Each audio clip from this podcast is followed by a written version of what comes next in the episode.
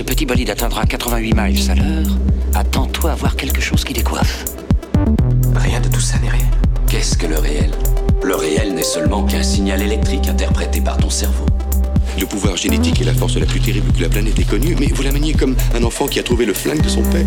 Voyons, c'est une capacité de pousser de 10% permet le décollage. Et 3, 2, 1. Bienvenue dans ce nouvel épisode de Science, Art et Curiosité, le podcast du Mumons. Aujourd'hui, j'accueille un autre habitué, on en a déjà accueilli d'autres dans cette saison. Salut Claude, tu vas bien? Très bien, merci beaucoup. Alors, pour les auditeurs qui ne te connaîtraient pas encore, et pourtant on a commencé à faire quand même quelques épisodes ensemble, hein, pratiquement un par saison maintenant. Ouais. Donc, euh, je pense que bientôt je vais t'appeler chroniqueur officiel du podcast du Mumons. Est-ce que tu peux te présenter rapidement pour que euh, bah, nos auditeurs comprennent qui tu es et, inévitablement, quelle est la, la plus-value que tu vas apporter dans la discussion qu'on va avoir ici Voilà, alors mon, je m'appelle Claude Semet, je suis physicien et professeur à l'Université de Mons, où j'enseigne notamment la mécanique quantique et la physique nucléaire. Donc je me suis toujours intéressé aux problèmes liés à l'énergie nucléaire, même si je ne suis pas historien euh, ou spécialiste de, cette matière.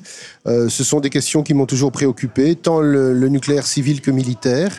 Et puis j'ai toujours eu un intérêt pour la survie de l'humanité à très long terme, et je crois qu'on est en plein dedans là. Exactement, puisque aujourd'hui on va parler d'énergie nucléaire au sens très très large, que ce soit du point de vue militaire ou du point de vue civil. On va parler d'une bande dessinée hein, éditée chez Glénat. Cette bande dessinée, elle s'appelle La Bombe. Elle a été euh, réalisée par trois personnes, donc deux scénaristes et un dessinateur. C'est un, un gros morceau, on va dire, un peu Un de pavé. 450 pages. Les deux scénaristes sont Didier Alcante et Laurent Frédéric Bollet. Le dessinateur, c'est Denis euh, Rodier. Leur travail est phénoménal. Moi, cette bande dessinée, ça a été, euh, ça a été une claque, vraiment. Je te demanderai ton avis euh, juste dans quelques minutes. Mais euh, oui, cette bande dessinée complètement, complètement folle. Et cette bande dessinée, de quoi elle va parler? Eh bien, je pense que le plus simple pour ça, c'est de vous lire le quatrième de couverture parce que, à lui seul, il se suffit à expliquer ce dont on va parler aujourd'hui. Le 6 août 1945, une bombe atomique anéantit Hiroshima. Un événement historique et tragique qui mit fin à la guerre et fit entrer l'humanité dans une nouvelle ère. Mais dans quel contexte cette bombe fut-elle créée? Comment fut prise la décision de la larguer Et pourquoi sur Hiroshima?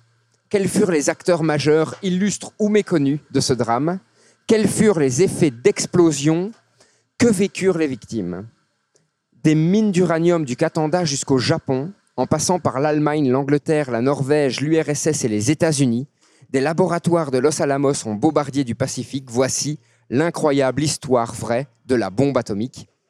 Et donc cette bande dessinée, elle s'appelle très sobrement La bombe, et elle va vous raconter toute l'aventure de tous ces gens qui ont contribué à la construction, à l'élaboration de cette, euh, de cette bombe. Alors, on passe par les intrigues scientifiques, les intrigues politiques. Comment on va avoir de l'uranium en grande quantité raffiné, où on va aller le chercher, entre parenthèses, au Congo, Au hein, Congo. qui était encore le Congo belge Oui, à, ce- tout à à ce fait, moment-là. oui. Donc vraiment, on passe par, euh, par toute cette histoire. On se rend compte vraiment de toutes les contraintes, toutes les interactions qui se produisent entre les intervenants. Alors, il faut savoir aussi que cette bande dessinée, elle est en noir et blanc. Mm. Donc, euh, le, le dessinateur euh, Rodier a choisi de, de- de la faire en noir et blanc. Moi, je trouve que cette touche de noir et blanc, elle ajoute quelque chose d'assez phénoménal. hein. Tout à fait, ouais, je suis tout à fait d'accord. C'était, c'était la bonne idée, à mon avis. Parce qu'en plus, même dans les, dans, dans les dernières planches où ben, justement on voit l'explosion, on a l'impression de sentir le souffle de l'explosion, d'y être en fait, et de se dire mais qu'est-ce qui les a poussés à aller jusque-là? Donc, BD vraiment très très intense. Moi, je trouve que euh, elle remet les choses dans, dans le contexte historique et politique, dans le contexte scientifique aussi. Et donc, elle mérite vraiment d'être lue à l'heure actuelle aussi, hein, puisque euh, on sait, il y a plein de, je vais pas dire d'incertitudes parce que c'est pas le bon mot, mais des tensions entre euh, le civil et le scientifique, où euh, les civils remettent en, en question le, le- le savoir scientifique. Et donc, on voit déjà ici aussi euh, les fondements de, de cette interaction qui parfois est, est un peu bizarre à l'heure actuelle. Ce qu'il faut savoir aussi, c'est que leur bibliographie est monumentale. Mm. Elle est hyper bien fournie. Donc, ils ont fait énormément de recherches pour faire cette bande dessinée. Donc, on parle bien d'une bande dessinée historique Oui. et pas d'une bande dessinée qui, qui raconte un récit fictif sur base d'éléments réels. Non, non, on peut pratiquement parler d'ouvrage historique en fait. hein. C'est un documentaire sur la création de la bombe et tous ses aspects politiques, scientifiques, économiques. ouais. Et les auteurs et, les- et le dessinateur se sont rendus Mm. Sur place, donc à Hiroshima, pour pouvoir dessiner leurs dernières planches, Mm. ont interagi avec des personnes de là-bas. Mm. Mais ils ont aussi regardé, hein, euh, il y a un, un récit illustré d'une personne qui a survécu à Hiroshima qui existe. Mm. C'est d'ailleurs ce qui les a poussés à écrire un- une bande dessinée, non pas sur les personnes d'Hiroshima, mais bien sur comment cette bombe a été créée, parce que Mm. comme ils le disaient eux-mêmes, les personnes d'Hiroshima ont déjà parlé via cette personne. Oui, à fait. Un survivant a déjà fait le travail, ça Mm. sert à rien de le refaire. Il, il est pertinent, Mm. euh, on va pas euh, reproduire quelque chose qui existe. Enfin voilà, vous le voyez, moi c'est une BD qui m'a vraiment marqué, de façon très très intense. Plein de questions qui en découlent et on en discutera en partie avec Claude. Mais Claude, je voudrais avoir un petit peu, toi, ton avis sur cette bande dessinée. Ben, Qu'est-ce que tu as ressenti en la lisant? Comment, en tant que scientifique, tu t'es positionné par rapport au contenu? Qu'est-ce que tu en as pensé?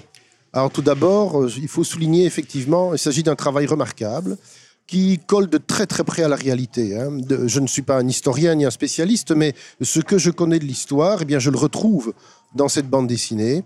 Évidemment, les, auteurs euh, avertissent aussi qu'il y a quelques inexactitudes. Par exemple, quand ils reproduisent euh, une conversation, on n'est pas tout à fait sûr de tous les termes qui ont été employés.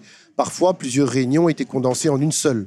Donc, effectivement, il y a, peut-être un petit peu d'invention, mais c'est toujours pour coller le mieux possible à la réalité, dans les limites d'un ouvrage qui ne devait pas faire non plus 2000 pages, évidemment. Donc, il y a aussi des contraintes techniques. C'était leur niveau-là. enjeu aussi, hein, ils le disent dans, dans le, Euh, le Résumer une telle histoire, c'est- un, exploit, hein, il faut le dire. C'est un exploit. Et donc, euh, ce qui m'a d'abord frappé, c'est le- l'exactitude en fait du, du contenu, euh, la fidélité de la reproduction de, de l'histoire, de ce qui s'est passé. On reconnaît les personnages hein, quand on regarde sur les photos d'époque. On reconnaît les personnes, on reconnaît les lieux, on, on reconnaît les, usines où on a fabriqué, euh, euh, on a raffiné l'uranium, euh, on reconnaît la pile atomique qui a été construite par Fermi. Donc c'est vraiment un travail de documentariste absolument remarquable. Et je l'ai lu dans un contexte un peu particulier, puisque je l'ai acheté juste avant le début de la guerre en Ukraine. Et avec les menaces nucléaires que l'on a évoquées, j'ai eu un peu de mal à l'ouvrir. Et puis je me suis décidé, je me suis dit maintenant, il faut que je le lise. Et puis voilà, on en est là maintenant, on discutait avec Maxime. Alors, ce qui est intéressant aussi, c'est qu'au final, le personnage principal de cette BD, ce n'est pas les scientifiques, ce n'est pas les politiciens, ce n'est pas les militaires, c'est l'uranium. Oui.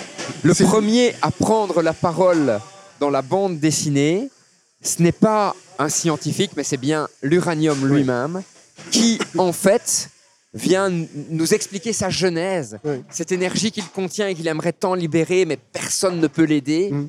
Jusqu'au moment où la libération arrive, l'explosion est là, et c'est l'attaque d'Hiroshima.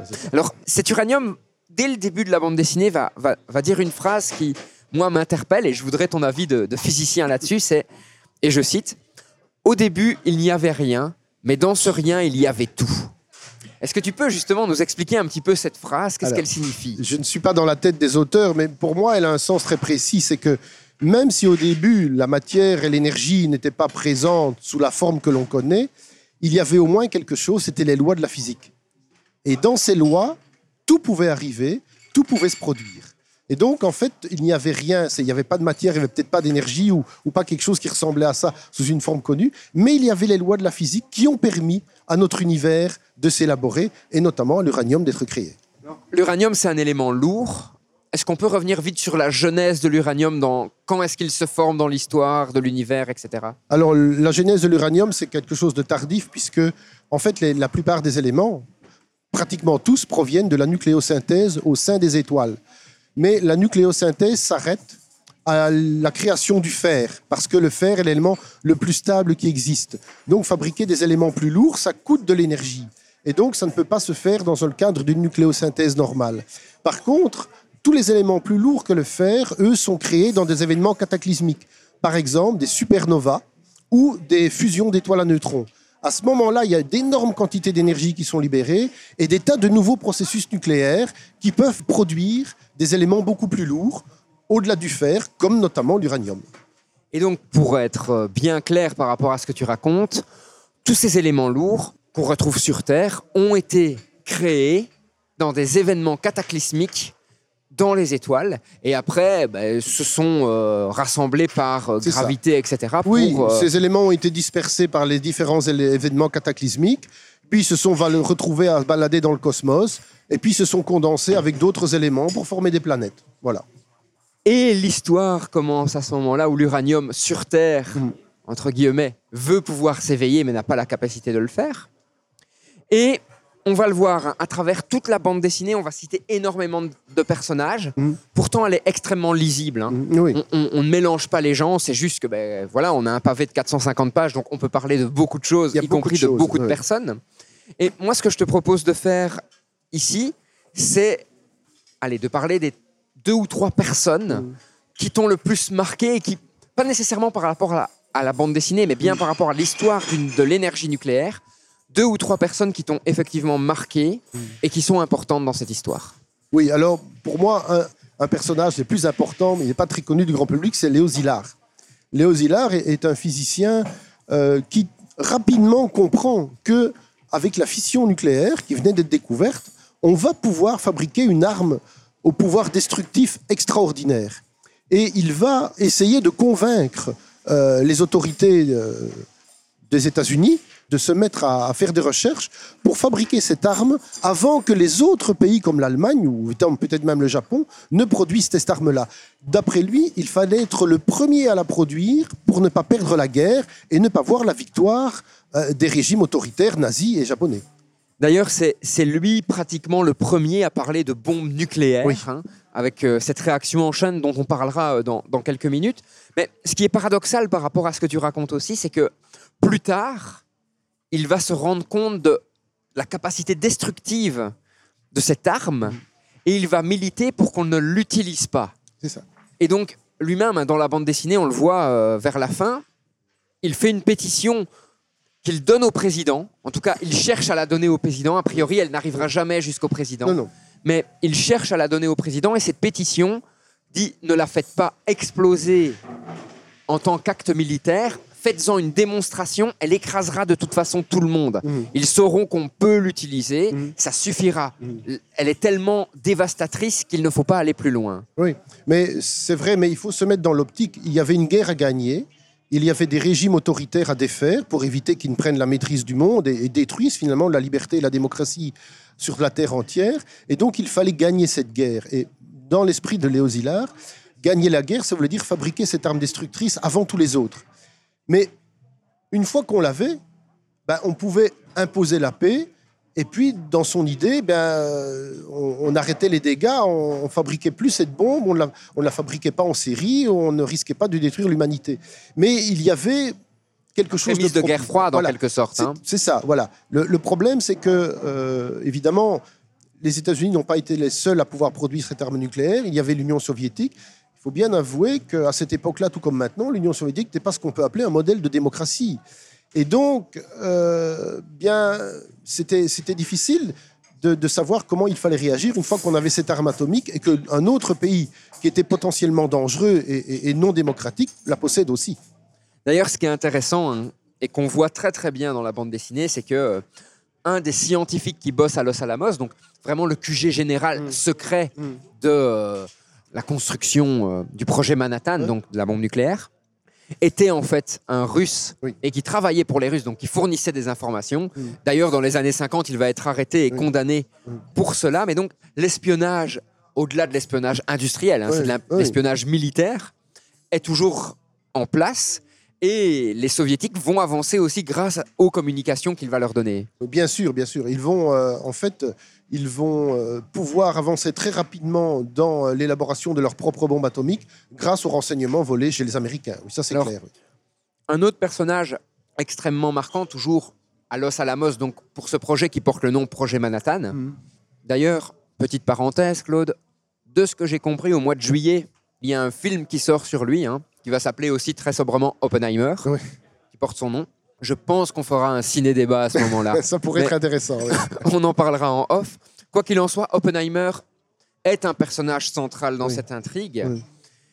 Il va avoir une relation assez particulière avec les militaires, puisque en fait, ça va être un des seuls scientifiques pratiquement qui va bien s'entendre avec le responsable militaire Mhm. de Los Alamos. Mhm. Il faut rappeler que Los Alamos reste un projet militaire. Bien sûr. Donc les personnes qui dirigent le projet sont des militaires. Exactement. Ce sont des militaires. C'est le général Grover qui va diriger toute l'opération. Et évidemment, la difficulté pour euh, ce militaire, bien, c'est de s'entendre avec des scientifiques qui sont pas spécialement aussi disciplinés que les militaires et qui quelque part euh, n'en veulent faire qu'à leur tête. Et donc, euh, Oppenheimer, ça va être vraiment le pont, la communication entre les scientifiques et les, militaires. Et donc, c'est un élément clé de la réussite du projet, puisqu'il faut évidemment coordonner les efforts de scientifiques qui ne sont pas des scientifiques qui travaillent toujours dans des domaines euh, équivalents.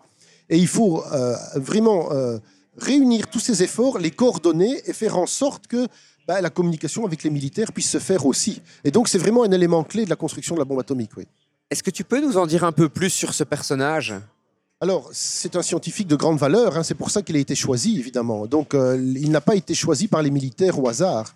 C'est une personnalité un peu spéciale qui, d'ailleurs, après, euh, va avoir des ennuis euh, parce qu'il va être accusé de communiste.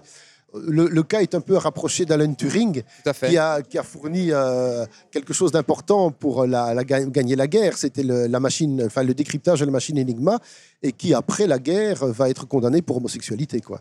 Et donc fait. on ne va pas tenir compte de son passé, euh, de service rendu à la nation. Parce que son passé n'existait pas légalement. Voilà, On le problème c'est que dans- ce passé-là n'existe pas pour le civil, il n'existe que pour les militaires. Et tout est classé évidemment secret défense. Et donc Oppenheimer, il faut savoir par exemple, Oppenheimer, après la guerre, il va travailler sur les trous noirs. Donc il va calculer euh, des modèles de formation de trous noirs, euh, ce qui est très différent de, son travail sur la bombe atomique. Mais c'était vraiment un, un cerveau extrêmement brillant. Quoi. Mais il va faire partie hein, d'un comité lié au nucléaire aux États-Unis pour justement une utilisation rationnelle Ouais. du, du nucléaire avant justement d'être complètement déclassé et éjecté. Et Bill Clinton, donc bien bien des années plus tard, va le gracier avec beaucoup de guillemets, en tout cas va le réhabiliter. le réhabiliter, exactement. Un autre personnage qu'on voit assez souvent dans la bande dessinée, scientifique, qu'on va d'ailleurs appeler le pape de la physique, c'est Fermi. Alors Fermi, c'est un scientifique de très grande valeur qui a quitté l'Europe parce que sa femme était juive.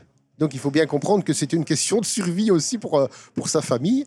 Et donc il est allé travailler aux États-Unis et c'était vraiment un, cerveau mais extrêmement brillant. C'est lui qui va mettre au point la pile atomique qui va servir à fabriquer le plutonium euh, 239 qui va servir dans la deuxième bombe atomique. Et donc c'est vrai que c'est quelqu'un qui avait une réputation de pouvoir résoudre très rapidement de très nombreux problèmes très variés. Petite anecdote d'ailleurs, c'est que c'était quelqu'un qui aimait bien travailler en ordre de grandeur, c'est-à-dire d'avoir une estimation rapide sur des hypothèses raisonnables. Et typiquement, par exemple, quand il posait des questions à ses étudiants, il pouvait poser des questions qui avaient l'air aussi saugrenues que combien y a-t-il d'accordeurs de piano dans New York? Et donc l'idée, c'était euh, pour l'étudiant de fabriquer un modèle raisonnable qui lui permette d'avoir une estimation un facteur 10 près hein, du nombre d'accordeurs de piano. Voilà, c'est- un personnage extrêmement curieux, mais extrêmement brillant aussi. Oui. Dans le livre, il est vendu comme euh, une personne qui est infaillible au niveau des calculs. Oui. Est-ce que c'était est-ce que c'était réellement le cas? Je veux dire, est-ce que ces calculs étaient aussi précis et euh, avec un taux de, de réussite aussi important? Apparemment, oui, d'après ce que je connais du personnage, oui, c'était vraiment quelqu'un d'extrêmement brillant. oui. Et enfin, un nom qu'on a tous connu tout simplement parce que bah, il a été déjà utilisé dans d'autres séries. On en a parlé par exemple dans les podcasts Breaking Bad, qui n'a rien à voir avec le sujet qu'on traite aujourd'hui, mais pourtant son nom est utilisé dedans. C'est Heisenberg. Euh. Alors, Heisenberg, c'était aussi un scientifique extrêmement euh, de, de grande valeur, hein, puisque n'oublions pas, c'est un des fondateurs de la mécanique quantique. Il avait une formulation de la mécanique quantique avant Schrödinger. Puis les relations d'incertitude, c'est Heisenberg, c'est lui qui a montré que la nature imposait des limites aux connaissances qu'on pouvait avoir des systèmes quantiques. Et donc, bah, il va être embarqué dans, dans- dans cette aventure, bah, comme d'abord comme allemand, tout simplement.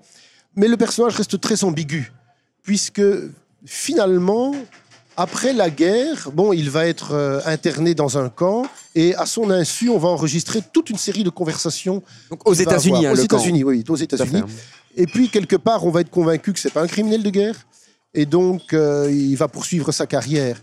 Quel rôle a-t-il eu exactement? Alors, il est clair qu'il était en charge du projet de création de la bombe atomique allemande.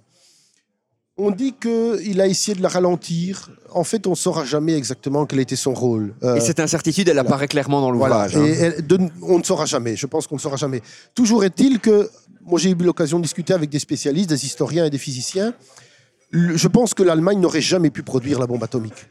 Pour beaucoup de raisons. D'abord parce que apparemment, l'état-major allemand n'y croyait pas vraiment. Ils ont misé sur les armes de représailles qui étaient les V1 et les V2 et qui étaient en fait n'ont pas eu grand. Enfin, ça n'a pas été décisif dans la guerre. Ça a tué beaucoup de civils, mais ça n'aurait pas fait gagner la guerre aux, Allemands. Donc je pense qu'il y avait d'abord une. L'état-major allemand n'y croyait pas vraiment trop. Et ensuite, il ne faut pas oublier que l'Allemagne était un territoire bombardé. Et donc, avoir euh, des usines comme il en a fallu construire aux États-Unis pour purifier l'uranium, je pense que ça n'aurait pas tout simplement été possible. Et quand on regarde où ils en étaient après la fin de la guerre, quand on a découvert ce qu'ils appelaient, je crois, l'Uran Machine, qui était en fait un projet de pile nucléaire, ben, ils n'étaient pas très loin. Quoi. Donc, ils n'étaient pas sur le point. Ils n'auraient pas pu développer la bombe atomique. D'ailleurs, quand euh, la- l'Allemagne a, euh, a perdu la guerre, des scientifiques voulaient arrêter le projet de bombe atomique parce que c'était plus nécessaire, puisque les seuls qui étaient capables de le produire, bah, apparemment, ils étaient battus. Mais évidemment, les Américains ont voulu continuer parce qu'il y avait toujours le Japon, et puis euh, il y avait tout l'allié russe, qui était un allié à l'époque, mais qui est vite devenu un concurrent, euh, qui avait aussi la possibilité de produire cette arme. Quoi, donc. Et enfin, mais, un dernier personnage qui, sans être cité dans la bande dessinée, a de l'importance, c'est Van Braun. Oui, alors, très indirectement, mais il faut bien se rendre compte d'une chose. Euh, Van Braun, c'est celui qui a mis au point évidemment les V1 et surtout les V2, qui sont en fait le premier missile balistique. hein. Euh, C'était imparable. hein. Hein, Et qui euh, va bosser sur le second projet qui a l'envergure du projet Manhattan, c'est le projet Apollo. Exactement. Donc, si les Américains ont pu envoyer des hommes sur la Lune à cette époque-là, c'est Van Braun. C'est tout à fait clair. La Saturne 5, La c'est lui. Saturne 5, c'est lui. Donc c'est vraiment le. C'était un génie de l'astronautique, il faut le dire. hein. Un passé un peu trouble aussi, hein, puisqu'il a été officier nazi. Euh, beaucoup d'hommes sont morts à cause de lui dans la construction des, des V2. Il est probable qu'il y a eu plus de morts dans les usines ah bah, de, de fabrication de V2. Ce sont des prisonniers hein, de guerre qui travaillaient que de personnes tuées par les explosions de ces V2. Donc c'est un personnage trouble. Mais il faut quand même se rendre compte d'une chose, c'est que parmi les projets des Allemands à l'époque, il y avait la fusée A10 qui est une fusée à deux étages, qui avait pour but de pouvoir atteindre New York. Alors, imaginez la combinaison fusée à 10, charge nucléaire. C'était euh, la fin du monde libre. hein. C'est les missiles intercontinentaux dont on parle maintenant. Exactement, exactement. Quand je dis maintenant, c'est vraiment à l'heure À actuelle. l'heure actuelle, oui. Alors, maintenant qu'on a fait le tour un petit peu de tous ces personnages, et chers auditeurs, vous comprendrez qu'il y en a plein d'autres dans toutes ces pages. Et le but, c'est aussi de vous laisser les découvrir. Exactement, Donc, on ouais. va pas tout vous raconter non plus. On va, on va s'attarder sur quelques points qui nous paraissent importants. Mais maintenant qu'on a fait le tour de ces personnages, ce que je te propose, c'est de faire comprendre à nos auditeurs que, en fait, cette bombe atomique, elle est internationale. C'est-à-dire qu'à travers le monde entier, donc Londres, Moscou, Tokyo, bien entendu l'Allemagne, tout le monde va travailler sur cette bombe nucléaire. Mais est-ce que tu peux nous expliquer pourquoi on pourrait se dire, ben, il y a une découverte à un endroit qui fait qu'on peut la produire et donc aux autres endroits, ils ne la connaissent pas? Comment ça se fait que autant de régions si éloignées du monde, et en plus avec le contexte de guerre, donc ça veut dire qu'il y a des contraintes supplémentaires, on va travailler partout dans le monde sur cette bombe nucléaire? Eh bien, il faut dire que la, la science qui a permis la fabrication de la bombe nucléaire, c'est d'abord une science euh, fondamentale qui a été développée par des scientifiques à travers le monde. Bon, essentiellement euh, des, des allemands à la base, hein, euh, mais des saudis, des anglais, des américains. Toutes les, pièces du puzzle vont être mises en place par une science ouverte. euh, où les gens communiquaient dans des revues accessibles à, tout le monde. Et donc, ce n'est que quand on va aller suffisamment loin dans ces découvertes, qu'on va découvrir la fission, qu'on va découvrir la possibilité d'une réaction en chaîne, qu'un certain nombre de scientifiques vont se rendre compte qu'avec ces découvertes, on peut fabriquer une arme. Et donc, les connaissances étaient disponibles pour tous. En tout cas, les connaissances fondamentales étaient disponibles pour tous. Et donc, on comprend qu'un certain nombre de scientifiques aient compris l'enjeu que l'on pouvait fabriquer une arme terrifiante avec ça. Et donc, les recherches, bah, elles se sont développées un peu partout. Quoi. Et donc, ben, Sylar, hein, ce personnage qui est pourtant méconnu, mais qui joue un rôle fondamental, on- Fondamental, on peut on, le dire. oui. on le voit dans, dans la bande dessinée, va très vite alerter ses collègues Oui. par rapport au risque de diffuser l'information. Oui, Et pourtant, lui-même est contre le fait que les militaires, entre eux, scientifiques américains, cloisonnent les, les transferts d'informations, mais pourtant, il sensibilise ses collègues en leur disant c'est très bien d'écrire des articles, mais rendez-vous compte qu'on rend ce savoir accessible à tous. C'est ça. Oui, il va essayer, mais je pense que beaucoup de scientifiques ne se sont pas rendus compte que leur découverte allait pouvoir euh, permettre la production d'une arme terrifiante. Et donc, ils ont continué parce qu'ils ne comprenaient pas, en fait, les avertissements de Zillard. Puis d'autres ne s'en préoccupaient pas parce qu'ils se disaient, à mon avis, bah, si c'est pas moi qui le trouve, c'est quelqu'un d'autre qui va le trouver. Et donc, autant que ce soit moi.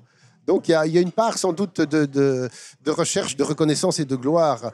Mais euh, après, évidemment, à un certain moment, il n'est plus possible d'arrêter la diffusion des connaissances. Et donc c'est à ce moment-là que Zillard va changer en fait son fusil d'épaule, si j'ose dire, et va dire non, puisque maintenant on a ce qu'il faut pour la produire, il faut que les Américains soient les premiers à le produire pour qu'ils puissent mettre fin à la guerre et empêcher d'être battus par les nazis. Quoi. Alors pour terminer un petit peu sur ce personnage emblématique, il va vraiment s'en vouloir à la fin d'avoir contribué à ce projet. hein. Pourtant, il est agnostique, il le dit lui-même, mais il va demander à rencontrer le cardinal de Chicago, il me semble, pour lui poser une question, mais pourquoi Dieu a permis ça? Moi, c'est un fait qui m'a m'a vraiment interpellé. Le cardinal lui répond, ben, voilà, il y a la volonté de Dieu, etc. Mais je vais en parler plus haut dans l'Église et on reviendra vers vous. Cette question, je crois qu'elle a lieu dans les années 50 et il n'a jamais reçu la réponse. Et donc, même une des grandes instances religieuses de notre monde n'arrive pas à se prononcer sur cette bombe. Oui, mais je pense que c'est le, le problème de toutes les religions, c'est le problème du mal. Pourquoi le mal existe si Dieu existe? Et ça, il n'y a, jamais eu de réponse correcte à, à- à ce problème. On peut se poser la question aussi, euh, pourquoi la poudre à canon? Pourquoi les virus? Pourquoi les tremblements de terre? Euh, Pourquoi les chutes d'astéroïdes? Donc c'est le problème général du mal et je pense qu'il n'y a aucune réponse satisfaisante à ça de la part euh, des grands chefs religieux. Alors, maintenant qu'on a parlé des personnages et, et- et- et de leur intervention dans le projet, et parfois de leur réflexion philosophique aussi sur le projet, ce que je te propose, c'est de rentrer dans les, les concepts vraiment physiques Mhm. qui sont euh, en lien avec cette bombe nucléaire. Et ben, d'abord, est-ce que tu pourrais nous expliquer le principe fondamental de cette bombe nucléaire, qu'est la fission en fait nucléaire Alors, pour fabriquer une bombe euh, atomique, il faut des matériaux qui sont capables de subir la fission. Ah, ça, il y en a très peu, mais l'uranium 235, le plutonium 239 peuvent subir la fission. Qu'est-ce que ça veut dire? Ben, Ça veut dire que quand vous avez un matériau comme de l'uranium 235, ben, il y a des fissions spontanées. De temps en temps, ben, un noyau éclate un peu. C'est une forme de désintégration radioactive, en fait. Et en fissionnant, ben, il se casse en deux gros morceaux, plus deux ou trois neutrons qui sont libérés. Alors, ces, neutrons qui sont libérés, bah, dans le milieu, lorsqu'ils sont dans un, morceau d'uranium naturel, la plupart vont sortir du matériau sans rien faire, d'autres vont être absorbés par un plutonium 238, euh, par, un uranium 238 se transformer en plutonium 239 et leur histoire va s'arrêter là. Et puis, un certain nombre vont frapper un autre noyau d'uranium 235 et ça va induire une fission. Alors, ces noyaux d'uranium fissionnant vont libérer deux ou trois neutrons et l'histoire va recommencer. Dans un matériau naturel, il va rien se passer de spécial. Par contre, si vous commencez à purifier l'uranium, c'est-à-dire que vous prenez, vous extirpez l'uranium 235, vous le concentrez dans une seule et même masse, qu'est-ce qui va se passer? Ben, Lorsque vous avez deux ou trois neutrons qui vont s'échapper, disons qu'à la limite, deux sur les trois vont arriver à, à frapper un noyau d'uranium 235. Vous avez deux noyaux qui vont éclater, qui vont libérer deux ou trois neutrons. Deux de ces trois neutrons vont réussir à frapper d'autres noyaux d'uranium. Quatre noyaux d'uranium vont fissionner, libérer d'autres neutrons qui vont fissionner 8, 16, 32, 64, etc., etc. Et tout ça va se faire en un temps extrêmement court. Donc, en un temps très, très, très, très court, une quantité incroyable de noyaux d'uranium vont fissionner et ça va libérer une quantité extraordinaire d'énergie. Et là, on arrive en fait à un concept qui est le, la prochaine étape, c'est la réaction en chaîne. Exactement. Ce que j'ai décrit, en fait, c'est une réaction en chaîne. 1 donne 2, 2 donne 4, 4 donne 8, etc., etc. Et vous avez comme ça un nombre de noyaux qui fissionnent, qui doublent, mais en un temps extrêmement court. Il faut bien se rendre compte qu'une boule d'uranium concentrée, comme ça, la réaction en chaîne va se développer en une milliseconde. Mais cette énergie, elle vient d'où au final? Eh bien, elle provient de la fameuse formule E égale mc carré, comme d'habitude.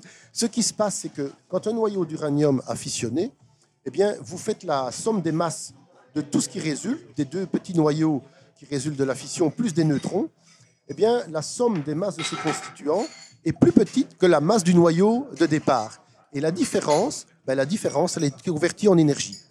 Essentiellement sous forme d'énergie cinétique, des neutrons et des produits de fission. Et donc c'est ce fameux E égale mc carré, cette Voilà. masse qui est convertie en énergie pure entre guillemets. Il faut quand même se rendre compte que si vous prenez un gramme de matière et vous étiez capable, si vous étiez capable de la convertir totalement en énergie, eh bien, vous libérez la quantité d'énergie qui est produite en une journée par une centrale nucléaire. Et vous produisez l'énergie qui a détruit Hiroshima. Un seul gramme de matière. Alors, évidemment, dans un processus de fission de l'uranium, vous ne convertissez pas la totalité de la masse en énergie, mais vous pouvez convertir à peu près un dix millième de la masse en énergie. Alors très vite les scientifiques vont tester cette réaction en chaîne et ils vont essayer de la contrôler pour mieux la comprendre hein, au final. Mhm. Et cela va donner naissance à la première pile nucléaire, Oui. Qui est en fait l'ancêtre du réacteur nucléaire tel qu'on l'utilise aujourd'hui. Et donc cette pile, elle va être construite au cœur de Chicago. Alors l'histoire qui explique pourquoi au cœur de Chicago, elle est complètement folle, Mhm. c'est que à la base, elle devait être construite à 20 ou 30 km de la ville, mais les ouvriers qui doivent construire le centre où elle doit être produite sont en grève. Et donc, ils doivent trouver un lieu rapidement parce que on est toujours dans cette idée de course militaire. Évidemment, c'est une course. hein, ouais. quelques jours de retard, ça pourrait être euh, catastrophique. Et donc, ils décident de la placer dans un gymnase de l'université de Chicago, au centre de la ville, sans prévenir personne, bien entendu. Bien entendu, secret militaire. Et donc, cette première pile nucléaire, au final, comment elle fonctionne et comment on contrôle cette réaction en chaîne? Parce que quand tu l'expliques, on a l'impression qu'elle peut très très vite devenir hors de contrôle. Exactement. Alors, il faut faire attention. Pour qu'elle devienne hors de contrôle, il faut qu'elle se passe dans un matériau d'uranium suffisamment euh, pur. Parce qu'une bombe atomique, il faut un enrichissement supérieur à 95%. Dans une pile nucléaire, vous avez un enrichissement à 5%. Et donc, une pile nucléaire ne peut pas exploser. Simplement, qu'est-ce qui peut se passer? C'est que la réaction nucléaire peut quand même s'emballer très vite. La réaction peut s'emballer trop vite. Et à ce moment-là, ce que vous allez provoquer, ce n'est pas une explosion, mais une surchauffe du réacteur qui va le faire fondre. Et donc, évidemment, ce n'est pas ce que vous voulez non plus. Il faut donc suffisamment ralentir la réaction pour qu'elle produise suffisamment de chaleur pour qu'elle puisse être évacuée et servir à fabriquer l'électricité. Et une manière que l'on a de réguler le réacteur, c'est d'introduire dans le réacteur des matériaux qui vont absorber les neutrons. C'est-à-dire, au lieu qu'ils soient absorbés par un noyau d'uranium-235 et fissionné à son tour, eh bien, on va mettre un matériau qui va absorber le neutron qui va l'empêcher d'aller produire une nouvelle fission. Et donc, en introduisant ces barres plus ou moins profondément dans le réacteur, on peut piéger les neutrons et contrôler la réaction. Et là, déjà, on va voir qu'il y a deux technologies différentes. Les Américains vont plutôt utiliser le graphite. Les Allemands vont plutôt utiliser le lourde. Bien entendu, ça va être un enjeu militaire des deux côtés. Mais au final, ce principe de pile nucléaire, c'est celui qui est utilisé dans les centrales nucléaires. Ah, tout à fait. Une centrale nucléaire, a priori, n'exploserait jamais. Non. Elle peut fondre, hein, comme tu me l'expliques, Voilà. former ce magma euh, radioactif qui, certes, n'est vraiment pas une bonne chose, on est Non, bien d'accord. c'est clair. Mais voilà, comme ça, ça remet un petit peu aussi les choses en, contexte. Une petite précision, par exemple, dans le- le- la centrale de Tchernobyl, il y a eu des explosions. Mais ce n'était pas une explosion nucléaire, c'était une explosion de gaz. C'est une explosion chimique qui a eu lieu, qui a fait sauter le couvercle du réacteur et qui a mis le réacteur à l'air libre. Mais ce n'était pas une explosion nucléaire. Mais évidemment, ce qui s'est produit, ce qu'on appelle le corium, c'est-à-dire la masse fondue du réacteur et des produits radioactifs, a coulé vers le bas, s'est enfoncé dans le sol.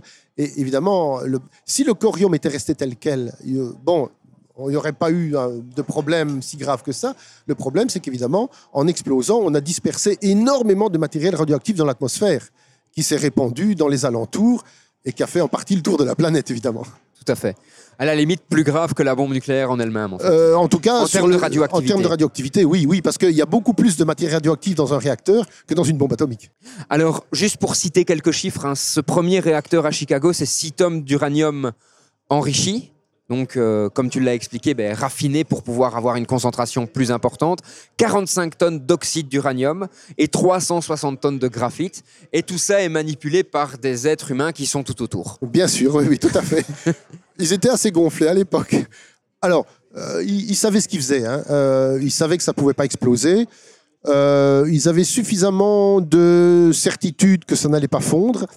Mais euh, en tout cas, une chose, c'est qu'ils avaient complètement minimisé les risques de radiation pour le personnel qui manipulait ces, barres et de contrôle et les réacteurs. Oui, ça c'est clair qu'il y a eu des personnes qui ont pris des doses de radiation au-delà de ce qui était raisonnable, effectivement.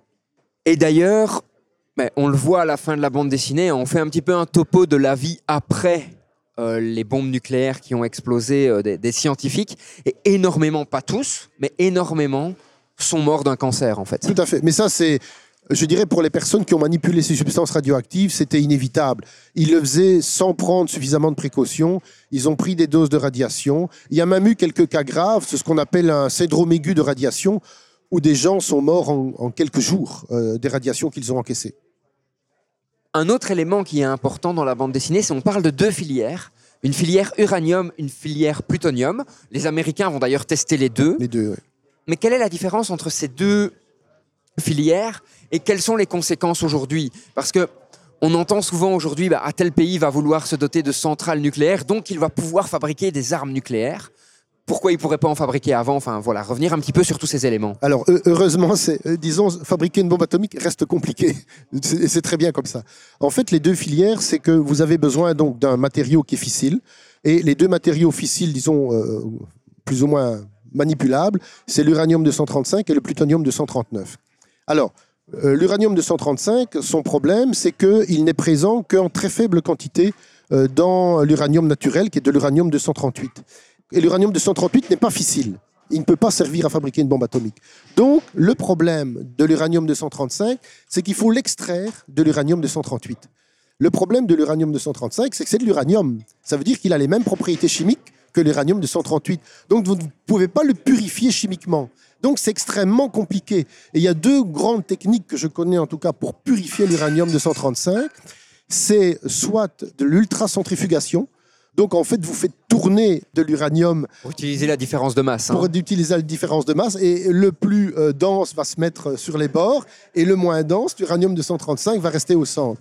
Mais ça demande des technologies compliquées. Une autre manière de faire, c'est de le combiner avec du fluor pour faire de l'hexafluorure d'uranium et de le faire diffuser à travers des membranes.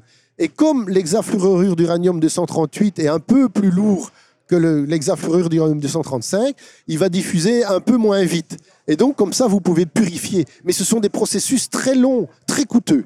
Et on le voit hein, dans, dans la bande dessinée, ces processus, ben, ils doivent réaliser des usines. hein. Des- Donc mais il y a le. Salamos qu'on connaît très Voilà. très bien, mais il y a toutes les usines qui ont permis de fournir l'uranium qu'ils vont utiliser, et elles sont mais énormes. C'est gigantesque. Donc, c'est compliqué. c'est titanesque Voilà, hein, à ce moment-là de construire ces usines. Alors, par contre, le plutonium 239, il est fissile aussi, mais il n'y en a pas sur Terre. Pourquoi? Parce qu'en fait, sa demi-vie est beaucoup plus courte que l'uranium 235, qui lui a été produit en même temps que le plutonium, mais le problème, c'est que l'uranium se désintègre moins vite. Donc, à notre époque, il y en a encore. Tandis que le plutonium, il s'est déjà désintégré depuis longtemps, donc il n'y en a plus. Mais le plutonium 239, vous pouvez le produire à partir de l'uranium 238 dans un réacteur nucléaire. Tu peux revenir sur ces temps de désintégration rapidement. Donc c'est ce qu'on appelle le temps de demi-vie. le hein, temps de demi-vie. Donc le temps de demi-vie, c'est le temps au bout duquel la moitié de l'échantillon s'est désintégré. Vous avez des éléments qui ne vivent que quelques secondes. Donc au bout de 10-20 secondes, c'est fini. L'élément radioactif a disparu. Hein, euh, l'iode, par exemple, euh, euh, l'iode radioactif qui est produit dans les centrales nucléaires, au bout d'une semaine, il a disparu. Parce que sa demi-vie est assez courte. J'ai plus les, nombres exacts en tête. Mais donc, l'uranium 235, sa demi-vie, c'est plusieurs milliards d'années. Donc, évidemment, il y en a encore. Le plutonium 239, sa demi-vie est beaucoup plus courte, donc ben, il n'y en a plus tout simplement. Mais on peut Donc, le il fabriquer. faut le fabriquer. Il faut le fabriquer. Et comment on le fabrique? Eh bien, on le fabrique tout simplement dans un réacteur nucléaire. Dans un réacteur nucléaire, vous, vous avez de l'uranium 235 qui est présent, disons, pour 5%, et vous avez de l'uranium 238 qui est présent pour 95%. Et une partie de cet uranium 238 va absorber des neutrons qui sont émis lors des réactions de fission, et il y a une certaine probabilité pour qu'un uranium 238, lorsqu'il capture un neutron, se transforme en plutonium 239. Et donc, vous avez comme ça des inclusions de plutonium 239 dans un matériau nucléaire qui contient de l'uranium 235 et de l'uranium 238. Mais le plutonium 239, c'est un élément chimique différent. Donc, vous pouvez facilement, enfin facilement, relativement facilement, purifier chimiquement et extraire le plutonium 239 de vos déchets radioactifs. Et donc, c'est pour ça qu'il est, il est intéressant. En plus, la masse critique, je dois avouer que je ne la connais pas exactement, mais la quantité de plutonium 239 qu'il faut pour fabriquer une bombe atomique est plus petite que euh, la quantité d'uranium 235. C'est ça. Donc, c'est intéressant de fabriquer du plutonium 239. Et donc, c'est pas que la bombe en plutonium est plus puissante, c'est qu'il a une masse critique moins Moindre. importante, donc Voilà. Et vous pouvez plus facilement extraire le plutonium euh, 239 de l'endroit où il est produit. Mais évidemment, il faut des réacteurs nucléaires pour les produire. Quoi. Et donc, on en revient aux enjeux d'aujourd'hui rapidement. C'est pour ça que lorsqu'un nouveau pays veut construire une centrale nucléaire, il y a une espèce de... Bah, il y a un frein parce qu'on peut se demander frein. si c'est pour produire de l'énergie ou si c'est pour produire du plutonium 239. Alors, il faut faire attention qu'une centrale peut être optimisée pour produire de l'énergie et le moins possible de plutonium 239 ou le moins possible d'énergie et le plus possible d'uranium 239. C'est un des problèmes d'ailleurs de la centrale de Tchernobyl. C'est une centrale hybride qui devait à la fois produire de l'énergie et du plutonium militaire. Et malheureusement, ces centrales hybrides sont un peu moins faciles à contrôler que nos centrales qui ne servent qu'à faire de l'énergie.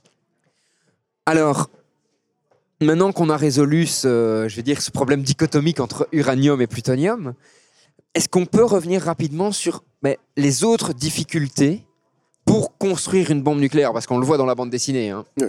Je veux dire, c'est un processus qui prend des années. Mhm. Il y a bien entendu la- les recherches fondamentales qui sont derrière. Il y a les recherches appliquées aussi qui sont derrière. Et tout ça doit se regrouper pour essayer de faire un objet cohérent qui fonctionne. Alors, il faut bien se rendre compte que dans l'enjeu moderne, l'enjeu n'est peut-être pas tant de fabriquer une bombe atomique, mais de fabriquer une bombe à hydrogène. Parce que maintenant, c'est ça qui équipe la plupart des missiles nucléaires. En fait, la difficulté de la bombe atomique, c'est de, essentiellement de se produire le matériau suffisamment purifié. C'est-à-dire l'uranium 235 très pur ou le plutonium 239 très pur. Le reste, c'est un problème compliqué, mais c'est pas si compliqué que ça. C'est en fait comment organiser votre matériau fissile et de le faire se condenser suffisamment vite pour atteindre une masse critique et que ça explose. Donc, c'est compliqué, mais c'est faisable. Après, le problème, c'est la bombe à hydrogène. La bombe à hydrogène, c'est beaucoup plus complexe à fabriquer qu'une bombe atomique. Et de toute façon, Tu pour peux revenir sur le principe de la bombe à hydrogène rapidement pour la bombe à hydrogène, c'est une bombe à fusion thermonucléaire. C'est-à-dire que au lieu de casser un noyau pour libérer de l'énergie, on va obliger deux noyaux à fusionner pour produire de l'énergie. Le problème, c'est que des noyaux atomiques sont chargés positivement. Et avant qu'ils fusionnent, ben, il faut vaincre la, barre, la répulsion électrostatique qui tend à les éloigner l'un de l'autre. Et ça, ça ne peut se faire qu'à une, une ultra haute température de plusieurs millions, centaines de millions de degrés.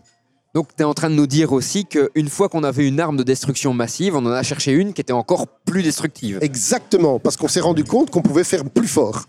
Est-ce que c'est vrai que ces bombes à hydrogène utilisent des bombes atomiques pour s'initier, entre Oui, il n'y a pas d'autre possibilité. En fait, pour que la réaction de fusion se déclenche, il faut atteindre des températures de plusieurs millions de degrés. Et ça, ça ne peut s'atteindre que par une première explosion qui est de type nucléaire. Donc, une bombe H ne fonctionne que si vous possédez d'abord une bombe A. C'est un petit peu comme dans Asimov où il dit des robots pour construire d'autres robots. Là, c'est des bombes pour faire d'autres bombes, en fait. Exactement. On ne peut pas allumer une bombe H sans une bombe à, à la base. Alors, une des difficultés qu'on voit aussi dans le bouquin, et moi je n'y aurais jamais pensé, c'est l'implosion. Donc, pour atteindre cette masse critique et faire en sorte que ces neutrons touchent bien un maximum d'atomes d'uranium, on peut essayer de les faire imploser, sauf qu'en fait, à ce moment-là, l'implosion, on ne maîtrisait absolument pas le processus. Exactement. Et Oui. il faut en plus qu'elle soit plus ou moins symétrique, voire parfaitement symétrique, Oui. pour vraiment avoir une concentration euh, centrale des, éléments. Oui, parce qu'évidemment, un, alors un des problèmes de la bombe, c'est qu'il faut atteindre la masse critique, mais il ne faut pas l'atteindre avant qu'on décide de la faire exploser. Donc vous devez rassembler suffisamment de matériaux très purs, mais de telle manière que ça ne risque pas d'exploser. Ensuite, il faut condenser très rapidement la matière pour que, évidemment, vous ayez un maximum de réactions de fission qui se produisent dans le volume le plus petit possible. Le problème, c'est que si la- l'implosion, la, condensation du matériau se fait mal, qu'est-ce qui va se passer? Ben, Vous avez un début d'explosion nucléaire qui va commencer, mais comme il n'aura pas commencé partout dans le matériau, eh bien, l'explosion nucléaire qui a commencé va disperser le reste du matériau avant qu'il ne puisse fissionner. Et donc, vous aurez une bombe nucléaire qui sera peu efficace où vous allez, vous allez avoir moins d'énergie libérée et vous allez simplement balader beaucoup d'uranium dans, l'environnement. Et donc, la difficulté, c'est de faire en sorte que les réactions de fission se produisent vraiment très rapidement et se produisent très efficacement.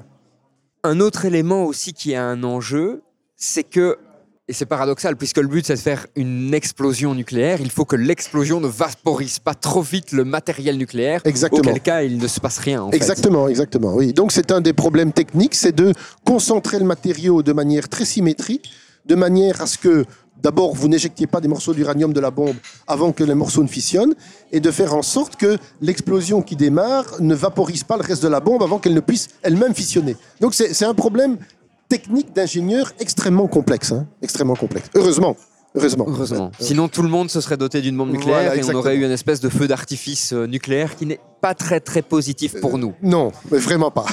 Alors, un point qui n'est pas abordé dans la bande dessinée, mais qui est pourtant très intéressant à discuter, je trouve, c'est la suite des recherches sur le nucléaire. Oui.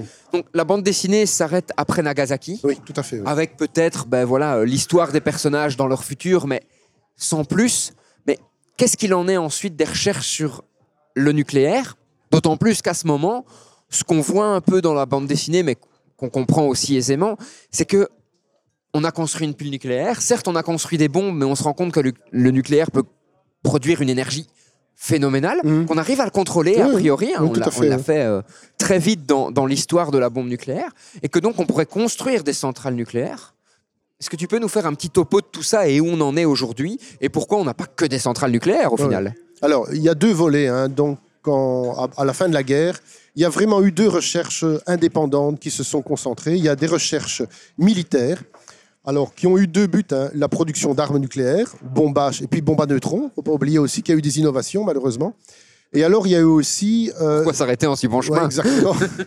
Et euh, il y a eu aussi une recherche militaire sur les réacteurs nucléaires. Ils se sont principalement intéressés sur les petits réacteurs nucléaires de manière à alimenter les sous-marins et les navires de guerre. Alors, Qui existe d'ailleurs maintenant. On a des sous-marins qualifiés de nucléaires. exactement, parce qu'ils ont des petits réacteurs nucléaires qui le- les Par contre, à ma connaissance, on n'a pas de bateau nucléaire. Si, si, il y a, si, si, il y a aussi des porte-avions nucléaires. Donc, euh, ils sont alimentés par des réacteurs nucléaires, des petits réacteurs qui fournissent suffisamment d'énergie pour assurer la propulsion et l'alimentation en électricité de tout le bâtiment. Quoi. Et alors, à côté de ça, vous avez une recherche civile qui, elle, s'est concentrée sur la production d'énergie, évidemment. Alors, il y a aussi des recherches civiles qu'on peut qualifier de nucléaires, dans le sens qu'on a développé des isotopes pour la médecine, qu'on a développé des cyclotons pour produire ces isotopes. Donc il y a eu toute une série de, recherches annexes. Mais évidemment, le gros des recherches, c'est la fabrication d'énergie. Et euh, ben, la filière qu'on a choisie naturellement, c'est d'utiliser la filière uranium, puisque c'était disponible, puisque ça ne demandait pas un taux d'enrichissement extraordinairement élevé, et que c'était une technologie qui était directement disponible. Et il y avait une espèce de non-risque de fabrication d'une bombe plus puissante aussi. Voilà, exactement. Donc, c'était assez euh, naturel. Alors, pourquoi on n'est pas au tout nucléaire? Bah, D'abord parce qu'il y a évidemment une certaine réticence des populations à utiliser l'énergie nucléaire pour différentes raisons, justifiées ou pas d'ailleurs. Il y a le problème des déchets qui n'est pas résolu. Enfin, si, il y a une solution qui existe, c'est l'enfouissement, qui à mon avis est une bonne solution, mais dont pas grand monde ne veut pour le moment. Il y a le problème de prolifération, évidemment, où on se dit, oui, mais si vous fabriquez une centrale, vous pouvez peut-être produire de la matière première pour des bombes nucléaires. Et puis, il y a aussi le fait, il ne faut pas oublier que de, l'uranium, il y en a sur Terre, il n'y en a pas tant que ça. Donc, en fait, si maintenant tout le monde veut se mettre à fabriquer de l'énergie nucléaire avec de l'uranium, vous en avez pour 40 ans. Mais par contre, si on décide un jour d'utiliser d'autres filières qui sont possibles, mais pas exploitées pour le moment, ben, on peut produire aussi de l'énergie avec l'uranium 238. C'est-à-dire il faut d'abord le, transformer en plutonium 239 et l'utiliser dans des centrales. On peut aussi utiliser le thorium. Le thorium n'est pas fissile, mais il est fertile. Si vous bombardez du thorium, si vous mettez du thorium dans un cœur de réacteur nucléaire, vous, vous fabriquez de l'uranium 233 qui lui est fissile aussi. Et donc, et ça, du thorium et de l'uranium 238, il y en a beaucoup, beaucoup, beaucoup sur Terre. Mais ces filières n'ont pas été vraiment étudiées pour le moment. Et donc, euh, bah, pour le moment, on n'est pas capable de faire des filières thorium ou de faire des filières euh, plutonium euh, 239. Mais ce serait possible. À ton avis, pourquoi on n'a pas exploré ces pistes-là qui ont l'air intéressantes, j'ai l'impression Alors d'abord pour des raisons économiques, tout simplement, parce que c'était plus facile et moins cher de faire avec de l'uranium 235. Vu le prix de l'énergie à l'heure actuelle, peut-être que les choses vont changer. Alors, et alors, il faut, il faut pas se le cacher, c'est très compliqué. C'est beaucoup plus compliqué de faire un réacteur à plutonium 239 ou à thorium 232 que d'un un plutonium, à un uranium 235. La technologie est beaucoup plus complexe. Alors, un autre point dont on parle dans cette bande dessinée, c'est les conséquences de cette bombe à Hiroshima et à Nagasaki. On le voit, hein, ils ont des pluies euh, radioactives, hein, ils parlent de pluies noires. Est-ce que ces pluies sont inévitables ou alors c'est vraiment la faute à pas de chance et ils ont eu de la pluie au moment où ils ont lancé la bombe, entre guillemets, Non. quelques heures plus tard? Euh, Je pense que dans tout milieu où il y a un certain taux d'humidité dans l'atmosphère, cette pluie est inévitable parce qu'elle est créée par les conditions de atmosphériques qui sont provoquées par la bombe, tout simplement. Une espèce de microclimat que la Voilà, bombe- et il y a quelque chose qui se produit. Alors le problème, évidemment, c'est que ces pluies, elles vont rabattre les poussières radioactives qui ont été euh, emmenées dans le champignon. Et donc, elles vont les rabattre au sol, sur les, euh, sur les pauvres personnes qui sont là, sur les, les survivants de la bombe. Quoi. Et d'ailleurs, les, les chiffres sont atterrants, hein, on le voit dans le bouquin. 60 000 morts à Hiroshima, deux ans plus tard, 200 000 morts. Oui.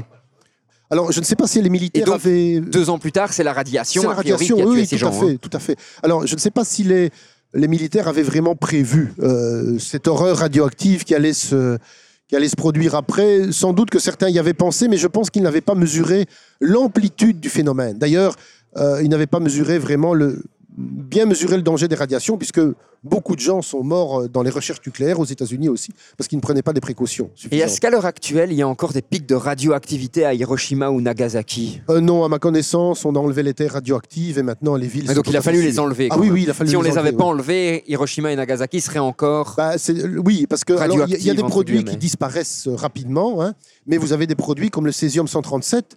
Il faut attendre pratiquement 300 ans pour que ça redevienne un Ouais, taux de radioactivité normal. Donc on n'y est pas.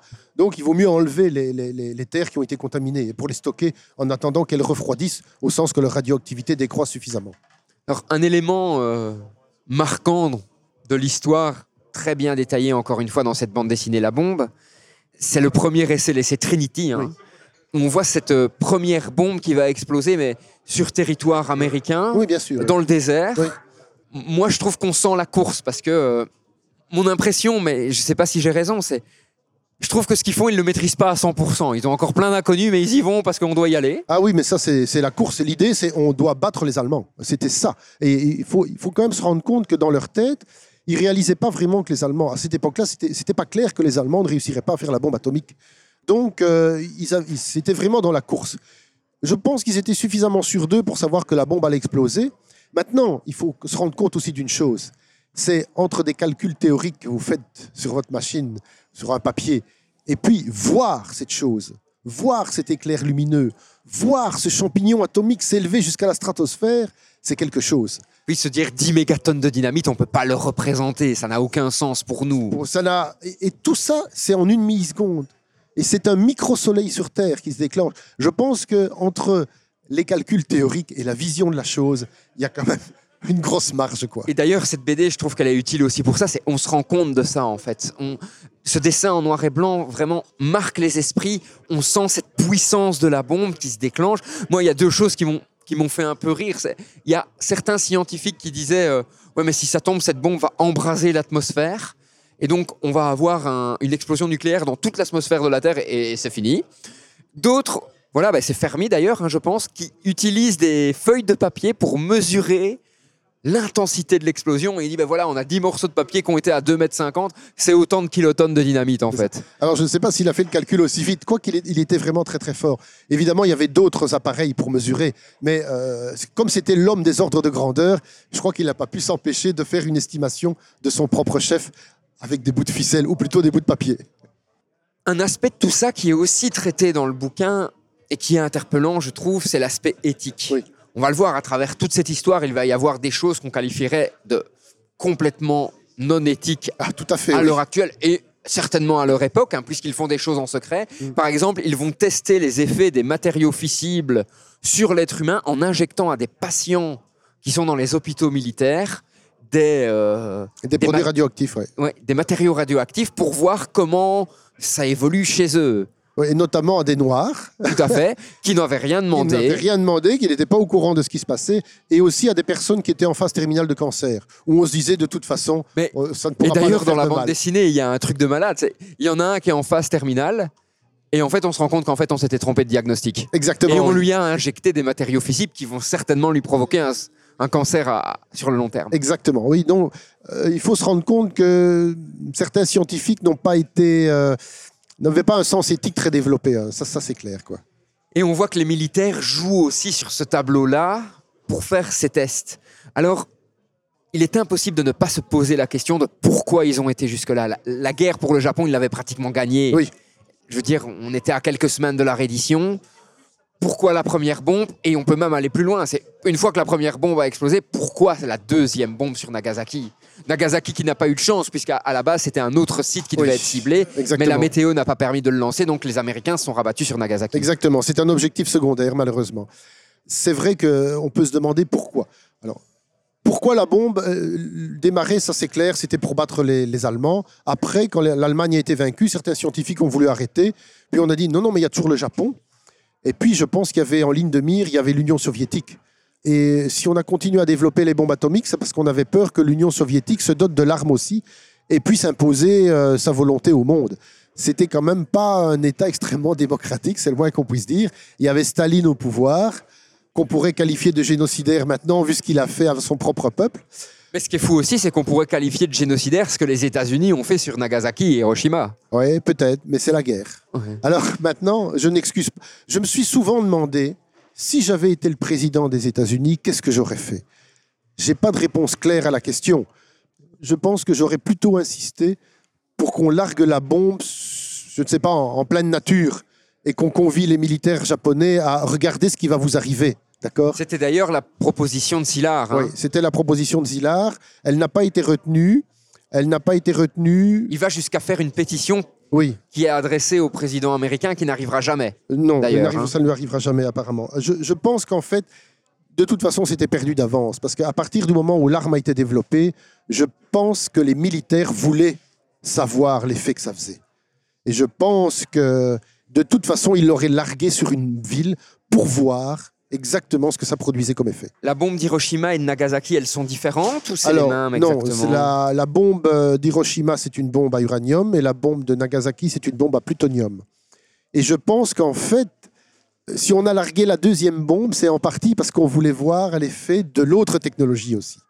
C'est pas très beau tout ça. C'est Non, pas très beau. C'est pas très beau. C'est pas très beau. Mais d'ailleurs, voilà, cette BD fait en sorte qu'on se pose beaucoup de questions, hein, je trouve, sur, euh, sur cette éthique derrière euh, les militaires, derrière les scientifiques, euh, etc.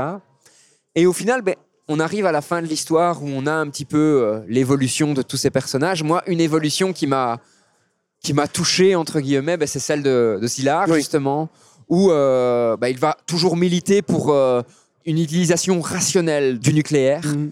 Il va être à différents comités. Il va aussi commencer à écrire. Et entre autres, il va écrire son procès fictif en tant que criminel de guerre par rapport à ce qui a été fait. Donc, preuve que ça l'a vraiment touché d'avoir travaillé Oui, sur cette bombe. il n'est pas le seul. hein. D'autres scientifiques ont regretté d'avoir travaillé sur la bombe. Alors, même Albert Einstein qui n'a pas travaillé sur la bombe. Mais il ne faut pas oublier que Szilard lui avait demandé d'écrire au président des États-Unis pour le convaincre de lancer les travaux sur la bombe atomique. Et Einstein, après, a déclaré qu'il a regretté avoir écrit ça. Mais bon, c'était la guerre, c'était la menace d'une dictature épouvantable. Je peux comprendre que Szilard ait, ait averti la- les États-Unis du danger et ait décidé de lancer la construction de la bombe. Mais son objectif était d'avoir la bombe en tant qu'arme dissuasive. Exactement, oui. oui. Alors, je ne sais pas si ça a évolué au cours de, de- de sa pas. pensée. On a- C'est du mal à. C'est- on ne met pas c'est dans sa difficile tête, de- hein, voilà. mais euh, je- c'est- effectivement, il voulait avoir la bombe pour dire attention, on est les premiers, maintenant vous arrêtez tout, sinon on va la lâcher. Et, mais malheureusement, l'histoire ne s'est pas passée comme ça. Alors, Claude, ouais, j'ai l'impression que tu as beaucoup aimé cette, euh, cette bande Ah, dessinée tout à fait, oui. C'était, moi, j'ai trouvé ça extraordinaire. Le, le travail, la précision, et je pense que ça fait partie intimement de notre histoire et que c'est bon de se replonger là-dedans pour comprendre les motivations et les buts et l'histoire d'une arme qui est toujours présente euh, dans nos vies, En grande quantité. en hein. grande quantité, et que la menace d'une destruction totale est toujours là. Elle n'a pas disparu. qu'on a tendance à oublier. Oui, oui, fait. on a tendance à oublier. Pour moi, le danger premier qui menace l'humanité, c'est la bombe atomique avant le réchauffement climatique. C'est bon, le réchauffement climatique est là, il faut s'en occuper aussi évidemment. Mais la bombe atomique est plus dangereuse. T'es un habitué, donc je ne peux pas te prendre au dépourvu, en tout cas j'imagine. Tu le sais, on finit toujours les podcasts sur une citation. Tout à fait. Avant cette citation quand même, comme on parle d'une œuvre qui moi me semble importante, à qui est-ce que tu la conseillerais au final, cette bande dessinée? Ou à qui tu ne la conseillerais pas, à l'inverse? Oh, je crois qu'on peut la conseiller à tout le monde. Évidemment, c'est un gros pavé. hein. Il faut, euh, Faut prendre le temps de la faut lire. prendre le temps de la lire. Faut digérer. Il faut, faut digérer ça. euh, Mais je, je pense que tout le monde peut trouver cette histoire intéressante. C'est un élément marquant dans l'histoire de l'humanité. Euh, c'est un tournant hein, dans, dans l'histoire de l'humanité, il faut le dire, hein, puisque maintenant on a, on a les moyens de se détruire soi-même complètement. Donc c'est vraiment un tournant dans l'histoire de l'humanité. C'est intéressant et important de comprendre pourquoi on a développé ça, dans quelles circonstances. Et c'est aussi quelque part une aventure humaine, puisque comme tout est fait par des êtres humains ici, c'est important de comprendre leurs motivations, leurs choix, euh, leurs inquiétudes, leurs angoisses, leurs regrets aussi, parfois. Donc moi, je peux le conseiller à tout le monde, en fait. oui. Et maintenant, mais je te propose cette fameuse citation. Alors, euh, je vais pas en faire une, je vais en faire deux. En Oh. fait, Plus rien ne t'arrête. non, mais euh, je triche un peu parce que je vais la prendre tout simplement de la BD.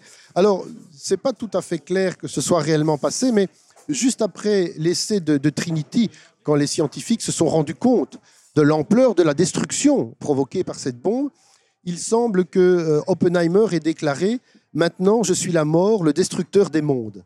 Et en fait, c'est extrait d'un test sacré hindou. Mais euh, une autre personne l'a dit autrement. Et c'est euh, apparemment le directeur opérationnel Bainbridge qui a dit à partir de maintenant, nous sommes tous des fils de pute. Il faut remettre ça dans le contexte, mais c'est vrai qu'il y a une responsabilité des scientifiques à avoir créé cette arme. Pas seulement des militaires, mais aussi des scientifiques. Tout à fait. Eh bien, Claude, merci beaucoup pour cette discussion autour de cette bande dessinée. Donc, je rappelle La Bombe d'Alcante, Bollet et Rodier aux éditions Glénat. BD incontournable pour moi. Elle doit être dans votre bibliothèque. Tout à fait. Hyper intéressante et euh, elle, elle vous fait vivre quelque chose. Bien, cher auditeur, comme vous le savez, on se retrouve maintenant dans deux semaines pour le prochain épisode de Science, Art et Curiosité. Et je lance quand même un défi à Claude. Pour le prochain épisode qu'on enregistrera ensemble, je pense que je te ferai lire un manga, Claude. D'accord, je suis prêt à tout. Sur ce, passez une très très bonne journée et à très bientôt, Claude. À bientôt. Au revoir à tous. Au revoir. Tu viens d'écouter un épisode du podcast du Mumons. Et franchement, j'espère qu'il t'a plu. D'ailleurs, si en passant, tu veux me faire un retour ou si tu as des idées d'amélioration, surtout n'hésite pas à nous contacter. Tu peux aussi devenir notre ambassadeur et faire découvrir ce podcast tout autour de toi. Si tu as des idées de sujets ou si tu souhaites enregistrer un épisode, surtout n'hésite pas à nous contacter. Rendez-vous sur le site internet mumons.be ou sur la page Facebook du Mumons.